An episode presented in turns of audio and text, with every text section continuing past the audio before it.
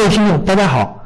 有关投资理财、生涯决策、新媒体营销、创业创富以及商业模式等相关问题，想学习的可以加 QQ 群四五八幺二七三五五，重复一次四五八幺二七三五五，或者是微信幺三八幺零三二六四四二幺三八幺零三二六四四二，回答我。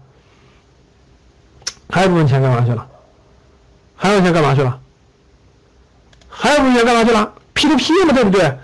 哎，对呀，最近 P2P 很火呀，第三方金融机构很火呀，投吧，你投吧，你敢投投吧，你胆大，你钱多，你趁得慌是吧？去吧，想去去吧。四月份才过了十天啊，跑路连连呀，断资金链断裂连连是吧？啥叫跑路连连，断链连连？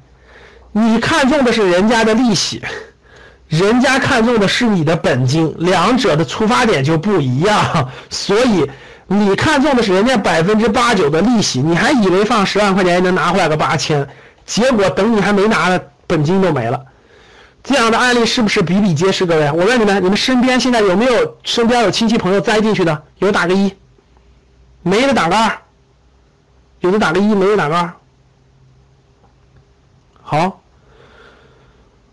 所有打一的，说明你身边还经常交流，跟 就是瞎说的，跟亲戚朋友们经常交流，亲戚朋友们经常跟你交流。所有打二的，说明你跟你家亲戚朋友财财理财方面交流的少了，或者说你这个你没有跟你家亲戚里真正有点小钱的人交流，啥意思啊？就是现在这个。被陷进去的各个地方都有，啊，特别是做点小生意、有点小钱的，真是，所以得慎重啊！打二的人千万不敢去尝试了。最近是不是某路系啊？是不是出出问题了？各位有没有这个事件？易珠宝都是都是都是都是春节的事儿，没事了啊？什么那那都是过去了。庞氏集团、某路集团是不是出事了？五十个亿套进去了吗？上海的中晋系是不是刚刚出来？中进去三百四十个亿，大概三百四十四十个亿，十三万投资人，两万老年人，人家怎么做？就是庞氏骗局，后面的人，后面的人把钱交来还前面的，然后不断的给你滚动，所以这里面挥了两条线，大家看好了啊！我先跟你讲，你们知道中进气怎么被抓的吗？整个公司高管一批人。有一个高管在意大利要结婚，在意大利结婚，整个公司高管买的统一去意大利的飞机票，在机场直接全被拦下。这种证照，大家想想，所有公司高管集体去意大利，什么意思？根本就不想回来了，钱早就转移出去很多，他们把钱转移到香港去了，炒炒那个仙股，到香港去控制一个壳，所有高管都要走，立马就在在机场被封住了。你想一想，也有没封住的呀，也有分头跑的呀。这三百多个亿啊，知道也回不来了，就像一路系的。大家看这，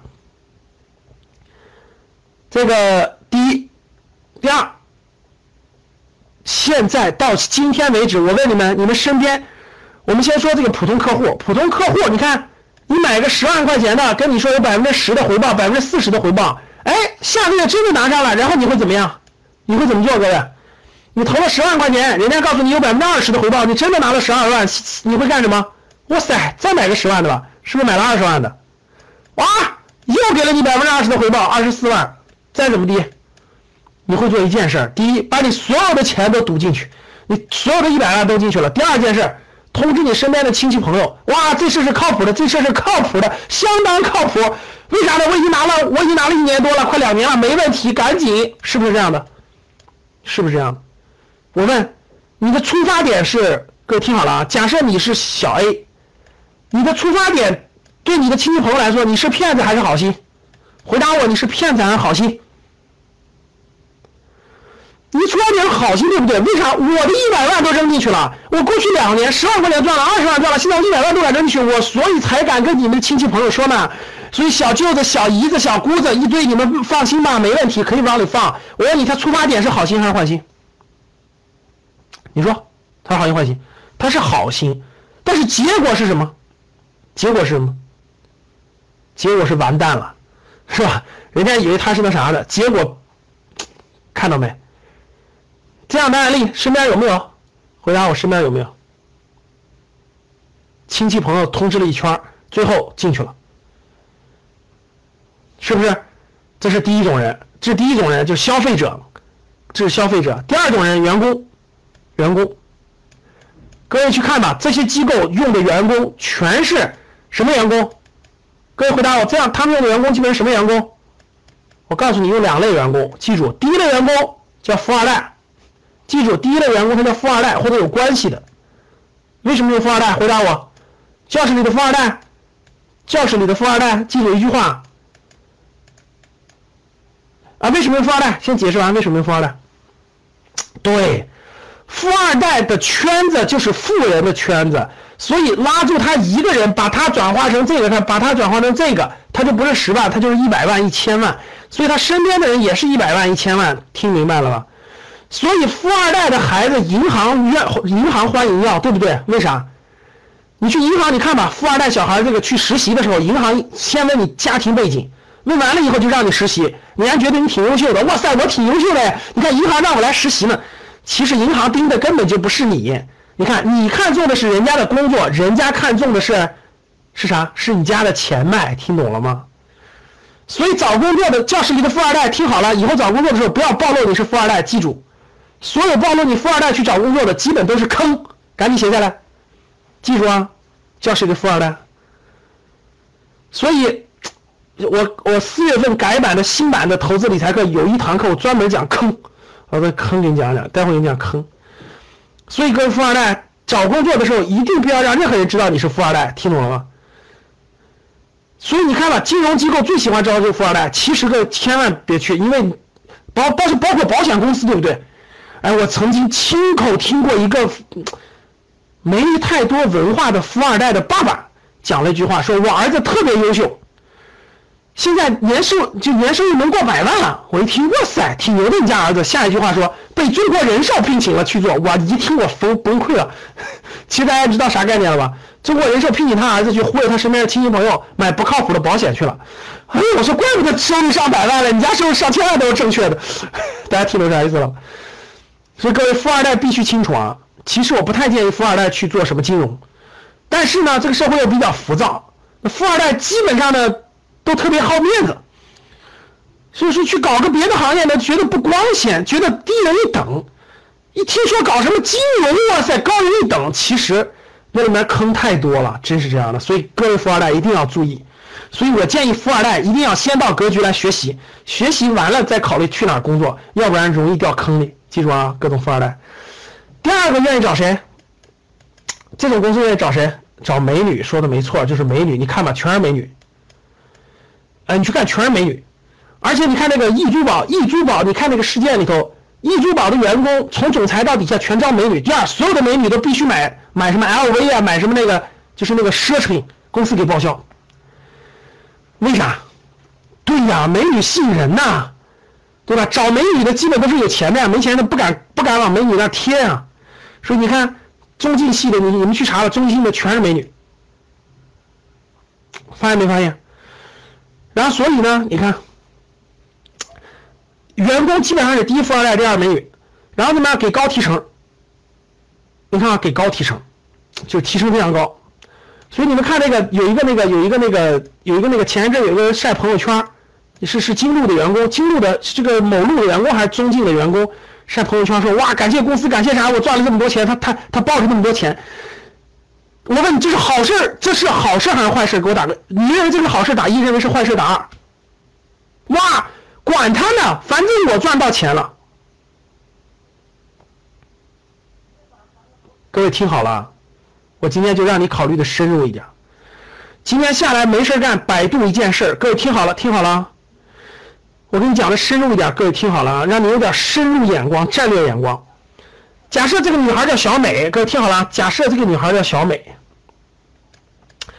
由于这个小美长得挺美的，再加上呢，她还有点这个这个这个这个这个能说会道，心灵手巧，所以呢，她工作的时候很努力，很努力，能力也非常强。哎，这个小美干别的没干这个挺强的，很多老很多这个中老年人就比较信任，哎，能说会道嘛，然后也不错，对吧？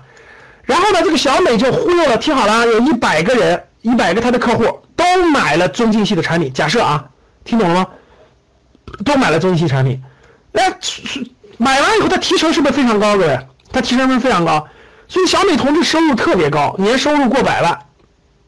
因为啥？这些平均一个人买的都几十万的，很多呀，所以他收入非常高。小美同志年收入过百万，哇，相当知名，就成为了他家乡的。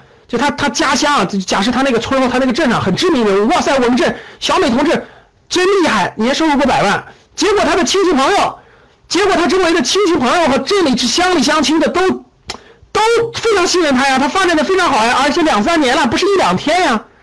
所以他就一百多个同村同镇的一百多个人把钱就都通过他都扔到中金系了，听懂了吗？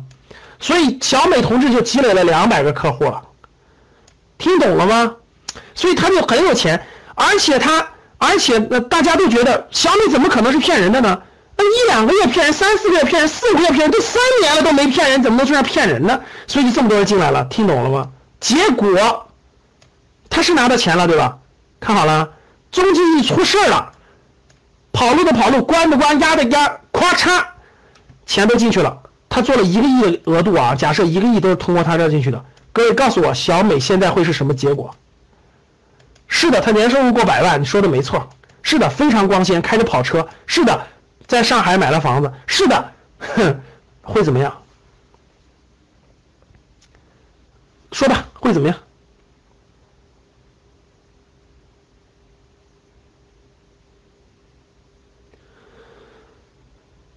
自己想结果去啊，自己想结果去。我可以明确告诉你们，不相信上网查一查。就我做这个小美的案例，你们知道，你们去查一查，有有多少是这个？你们知道有多少最后惨到什么？你们你们在百度里搜一搜，你们在百度搜，真的就是我这种案例，就做的特别好，收入也特别高，最后最后那啥了？最后我跟你说，你们你们在百度里搜搜吧，就就就去年今年有多少？最后的结果，嗯，他有退路吗？大家告诉我他有退路吗？这一百个人，第一个一百个人是最开始不认识。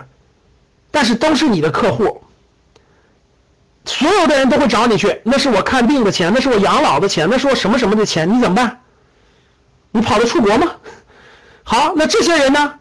乡里乡亲的都认识，都是你家亲戚，七大姑八大姨，周围一个村里的，怎么办？你难道害得你爸妈都回不了家吗？你是挣那点钱了，各位听懂了吗？我实话实说，你们去查去，做业务越好的，每年都有好多这种业务做好多自杀的，真的，能听懂了吗，各位？其实，大家想想，其实他没有债务，大家想其实他没有债务，他是这个公司的员工，他卖完以后，他自己拿他的提成，其实其实从法律关系上他没有关系，我卖的是这个公司产品，懂了吧？我是这公司员工，公司倒闭了我走，但是你想一想，各位听好了。任何一个客户成交，所以你们一定要参加格局的销售课。你要不参加格局的销售课，你不参加格局的 MBA，你连你卖的东西都没搞明白，你的能力越强，下一句话是什么？死的越惨。说的没错。所以各位绝对不要盲目崇拜能力强的人，你先要搞明白他做那件事是正的还是邪的，产品是给客户带来真实帮助的还是给别人带来伤害的，懂了吗？教室里有我们的学员，我我就随便我不我点我不说名字，给你举个例子，我就有员工问我说，有个公司这样的给的工资都特别高，那我去干一件事，什么干什么事儿，把国内的资金往国外转，大额的转。我第一句话就说别干这种事儿，跟政策国法相违背。出你是感觉你赚钱高，最后出事了。各位听懂了吗？有的事情一分钱都不能赚，有的事情一分钱都不能赚，听懂了吗？听懂了打一，打一的应该干嘛？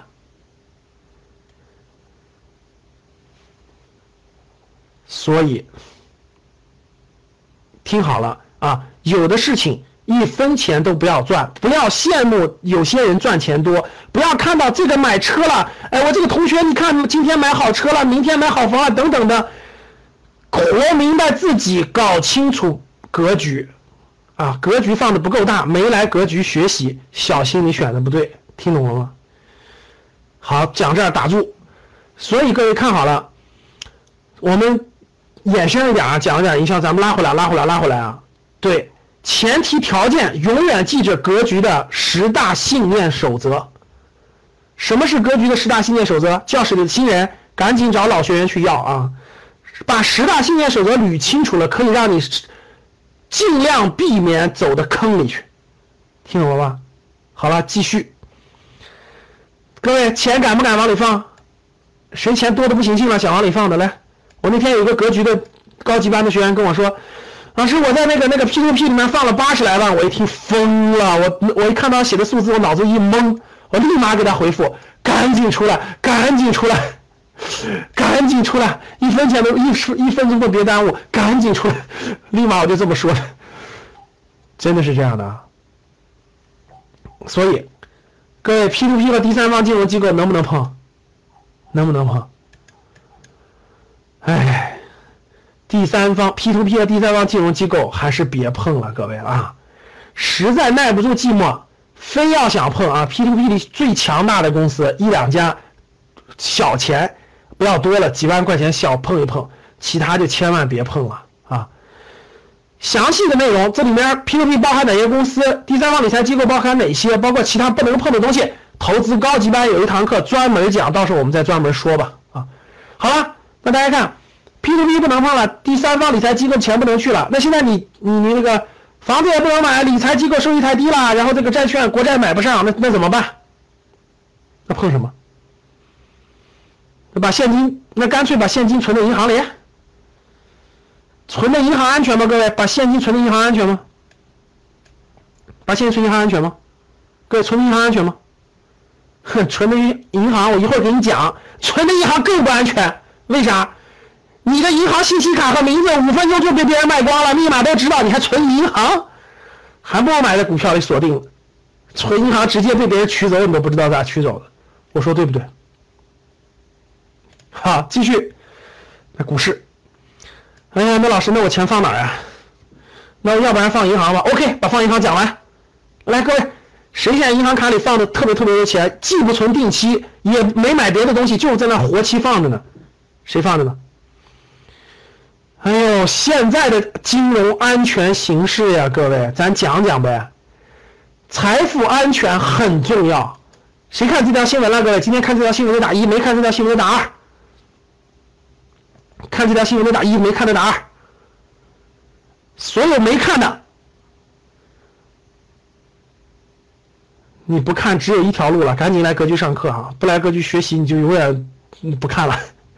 今天有两条信息非常重要。第一条信息就这个，银行卡信息买卖黑市曝光，五分钟购买上千条，密码全对，你直接在上随便买，几千块钱就买来了，银行卡密码全对。你只要会造这种卡，复制一个卡密码和和卡号和密码一合并上，钱就取完了。第二，今天还有一条新闻，你们看没看？哎，你们收到过没收到过短信？我那天收到了，就是我收到一条短信。上面写的是，他他写出我的名字了，大家听懂吗？他我收到一条短信，上面写的赵振宝，你的同学怎么怎么地给你发了个资料，请点开链接看。你们收到过没收到？收到过的打一，没收过打二。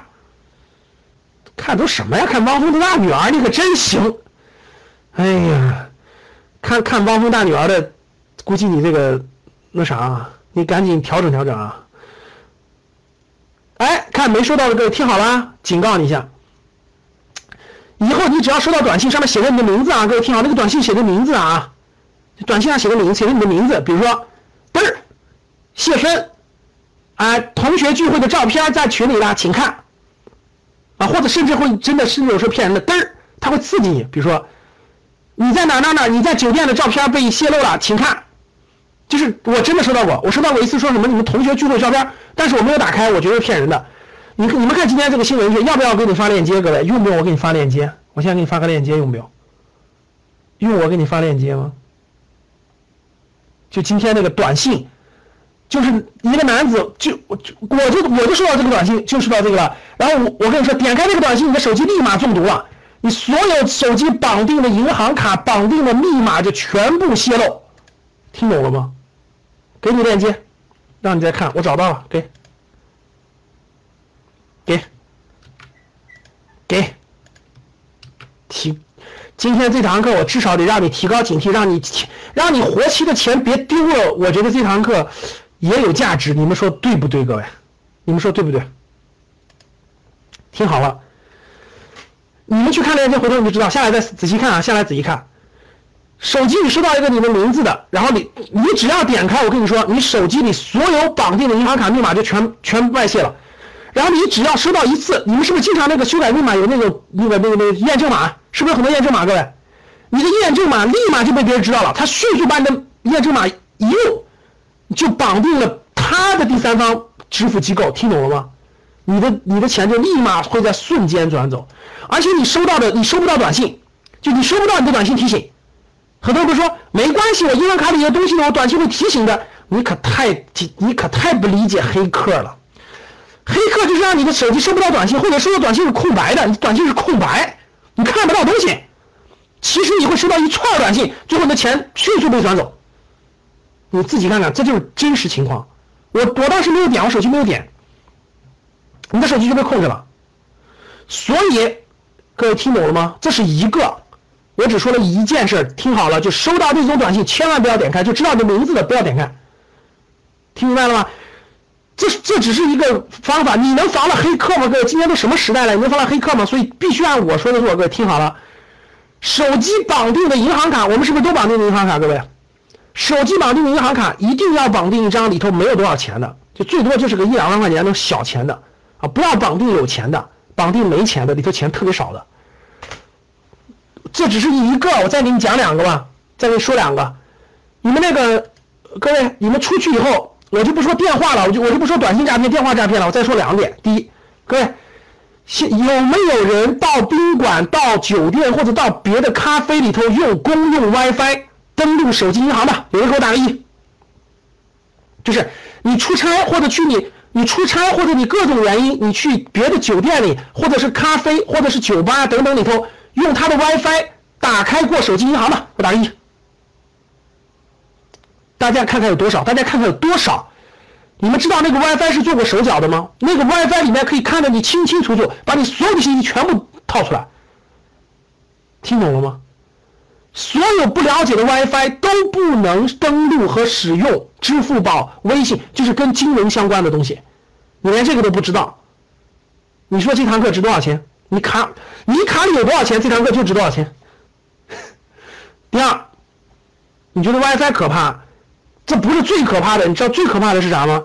哎，我问个问题，各位听好了，你的卡里有你的几十万身家都在里面的，你拿这张卡去 POS 机刷钱买过东西的，给我打个一。就你卡里的活期存款基本都在里头，活期存款，你拿你这张卡去刷卡买过东西的，打个一。各位啊，刚才打一的人，今天回去第一件事，最晚明天把密码重新改一个啊。我给你发的链接，你一定要看看这篇文章，就知道了。其实我早就知道，我我大家记不记？以前有次公开课，我就提醒过大家。我今天又看到，我又提醒各位听好了，不能用外面的 WiFi 登录你的金融账号或机那啥。第二，不能刷你持大量现金那张卡去刷卡，那个 POS 机是动过手脚的。我问你们各位，那个 POS 机刷过以后，是不是输入密码？是不是输入密码？你银行的卡号和密码全泄露了。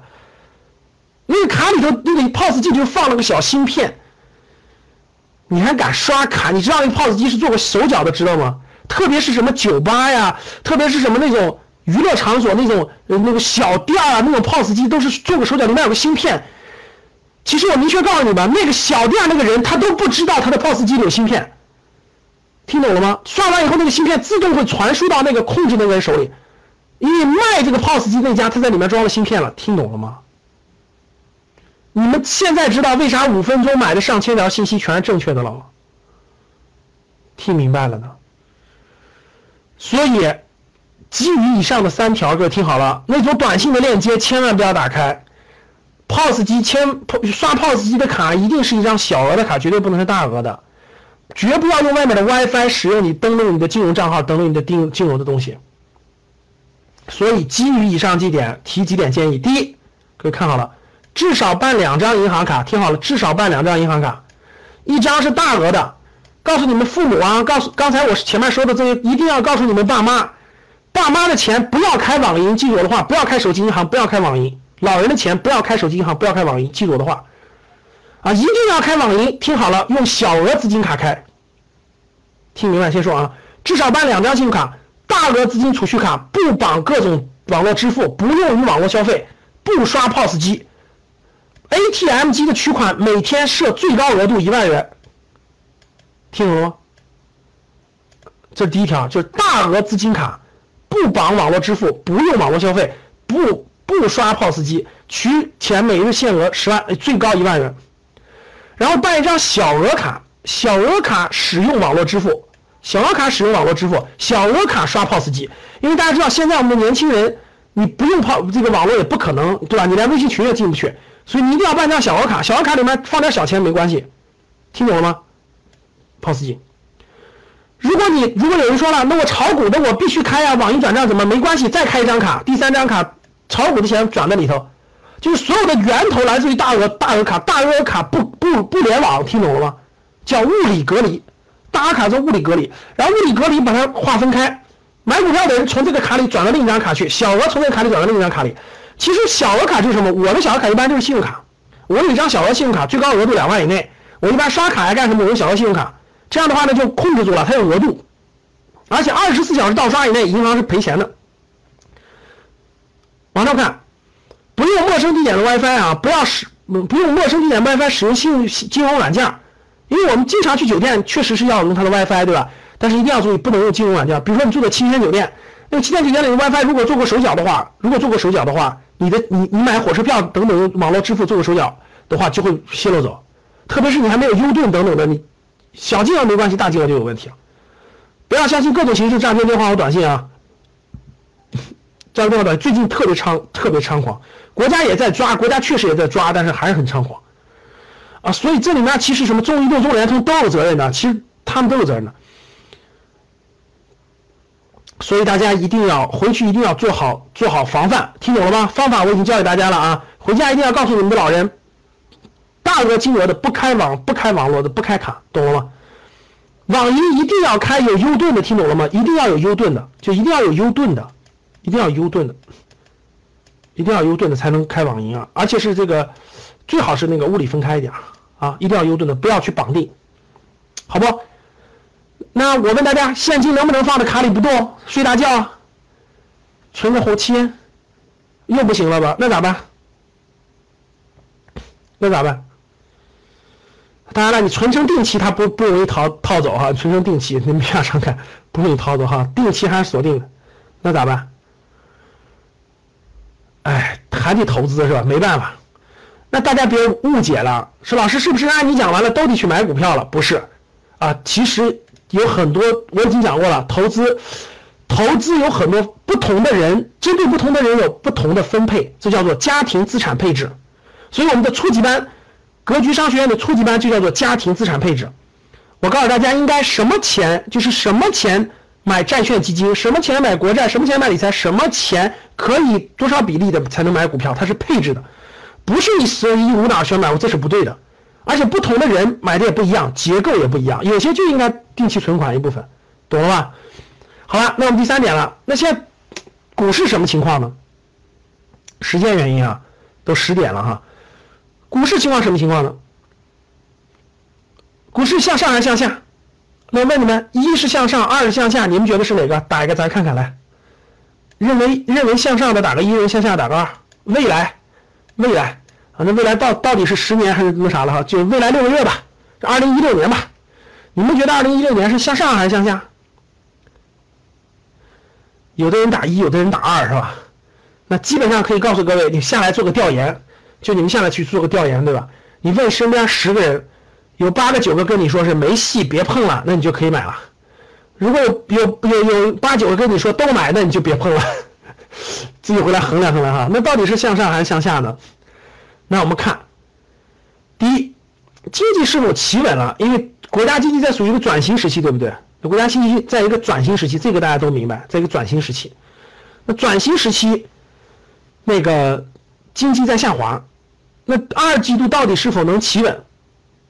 到底是否能企稳了？目前情况来看啊，好像还没发布是吧？一季度应该正在发布，二季度应该是相对来说，很多都认为是可能是底部拐点，这个要启动了，新的增长点逐渐往上走呀，但现在还不知道，就还不知道，就是也没有特别准确的信息。总体上现在应该还是逐渐逐渐往探底过程中吧，整个经经济在探底过程中。那一般来说呢，如果探底明确，慢慢回升的话，那肯定股市是提前反应的。